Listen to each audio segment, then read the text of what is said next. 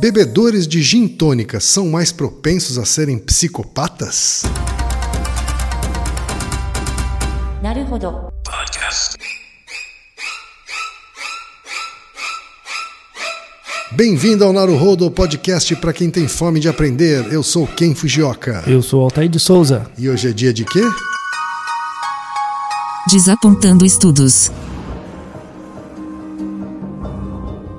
E essa pergunta, Altair, veio do Luiz Yassuda, meu amigo Luiz Yassuda, de 31 anos, que é empresário em São Paulo, capital. E podcaster, não é? Também podcaster, Ah. Luiz Yassuda do Mupoca. Alô, pessoal do Mupoca, um abraço. Abraço. Altair, hoje é dia de desconstruir a divulgação de um estudo científico feito pela imprensa leiga. É, esse estudo mereceu?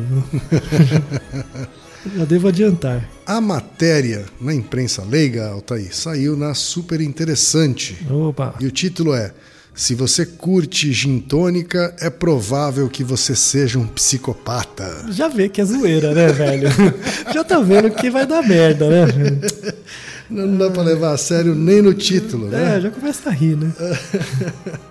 E o subtítulo ainda diz assim: e também não escapa se curte café ou chocolate 70% cacau. Pessoas malvadas e sádicas têm um gosto especial pelo amargo. E ele diz ainda o seguinte: supermercados e bares podem ser lugares ideais para identificar um psicopata. Isso porque o nosso nível de maldade se expressa também através de nossas preferências em comidas e bebidas. Essa relação entre sabores e personalidade vem de um estudo recente da Universidade de Innsbruck, na Áustria. Das 953 pessoas que entrevistaram, aquelas com as maiores tendências antissociais e sádicas eram as maiores fãs das comidas amargas: chocolate com alta porcentagem de cacau, café, gin, água tônica e frutas cítricas são alguns dos exemplos da dieta dos psicopatas, entre aspas. Essa matéria saiu agora em setembro deste ano, 2016, Altair. E acho que aqui a gente tem problema dos dois lados, é isso? Assim, a gente tem É. problema na divulgação para o público leigo E e, alguns artigo- problemas no próprio artigo científico, é isso? É de matar, velho. Esse não dá, velho. Eu fiquei desgraçado da cabeça, não, não dá. E olha que eu fui atrás do, do artigo científico aqui original, Altair, e procurei as palavras gin e tônica. Ele fala de água tônica, Isso. mas eu não achei gin and tonic em lugar nenhum. É, o cara que escreveu o artigo em português já tava pensando na balada, já pensou em adicionar gin na água tônica. Talvez seja isso. Diz aí, Altair, quais são os problemas que você encontrou quando foi analisar o artigo original? Então, quando você vê a- o título da notícia, assim, na super interessante, você já pensa, ah, é zoeira, né?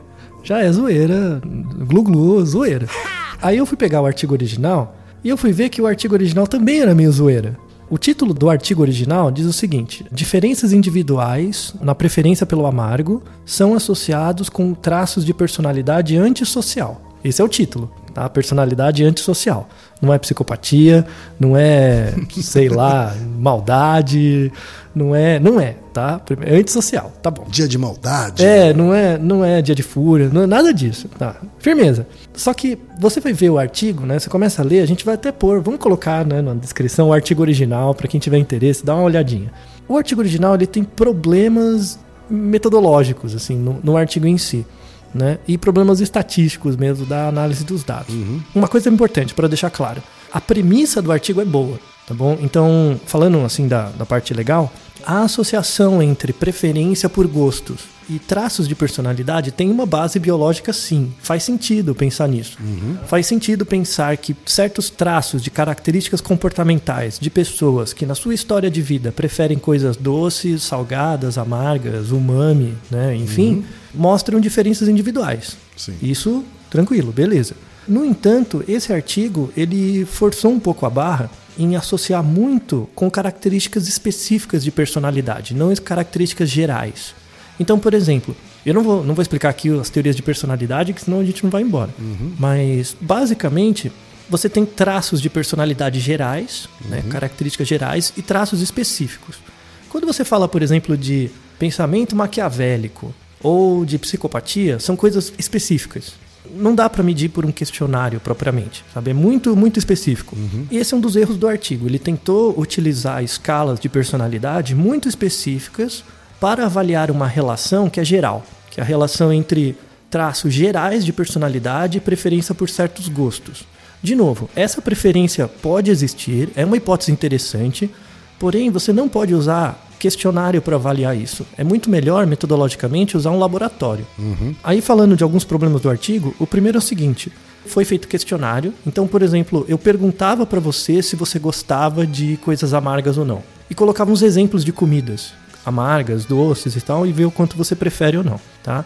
O que ela diz que prefere é diferente do que ela prefere de verdade. Laboratorialmente é muito melhor eu colocar a coisa, come aí e ver se você prefere mesmo. Então, por exemplo, em experimentos que você avalia gosto, é muito melhor você dar a comida para a pessoa para ela ter a memória presente do evento, tá? Outro problema do artigo é o seguinte, e isso já se sabe, né, muito bem, que existe um efeito da idade na percepção e também na preferência por gostos. Quando a gente é mais jovem, a gente prefere coisas docinhas. Isso, você exemplo. prefere coisas mais doces. Conforme você vai ficando mais velho, vai aumentando a sua preferência por coisas amargas ou ácidas. Tá? Isso é normal, acontece para todas as pessoas, não, não tem nada de psicopatia nisso. Tá? E um erro grave desse artigo, ele, ele coletou uma amostra de 950 pessoas, né? Nessa análise, ele deveria controlar os resultados pela idade das pessoas. Então, eu quero saber a associação entre preferência alimentar e traços de personalidade, independente da idade das pessoas. Eu tenho que controlar. Isso não foi controlado.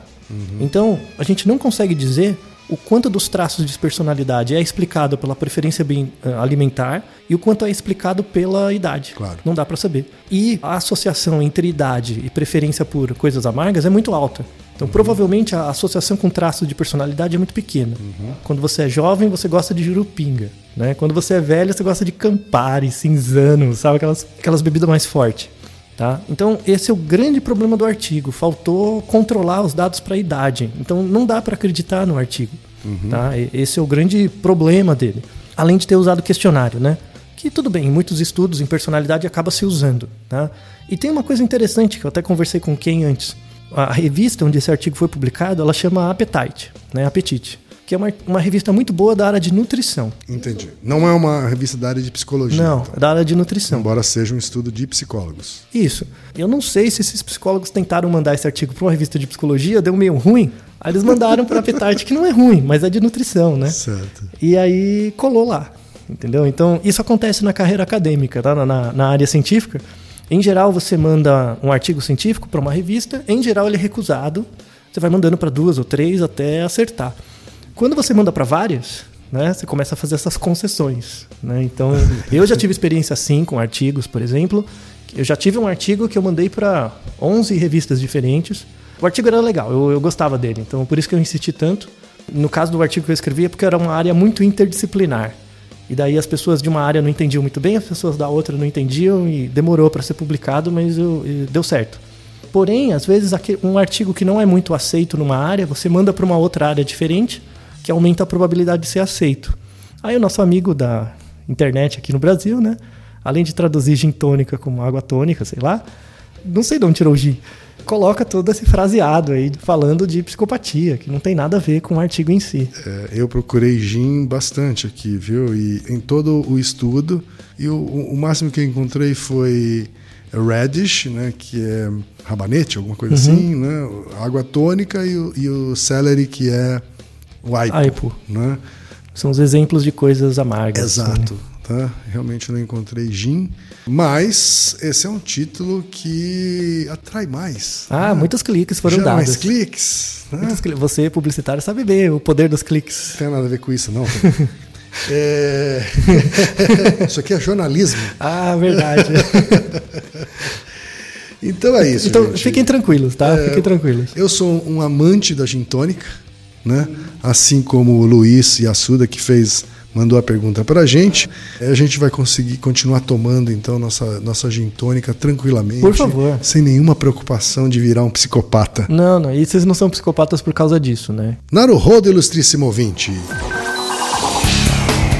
E lembre-se, aqui no Naruhodo quem faz a pauta é você. Você discorda do que ouviu, tem alguma pergunta, quer compartilhar alguma curiosidade ou lançar algum desafio? Escreva pra gente. podcast.naruhodo.com.br Repetindo, Altair. Naruhodo. Errei. Tá vendo? Tava esperando. Fiquei, fiquei me policiando pra não errar. Agora errei. Repetindo, Altair? podcast arroba naruhodo.com.br. Então até o próximo Naruhodo. Tchau. Domo arigato. なるほど Esse podcast é apresentado por b9.com.br.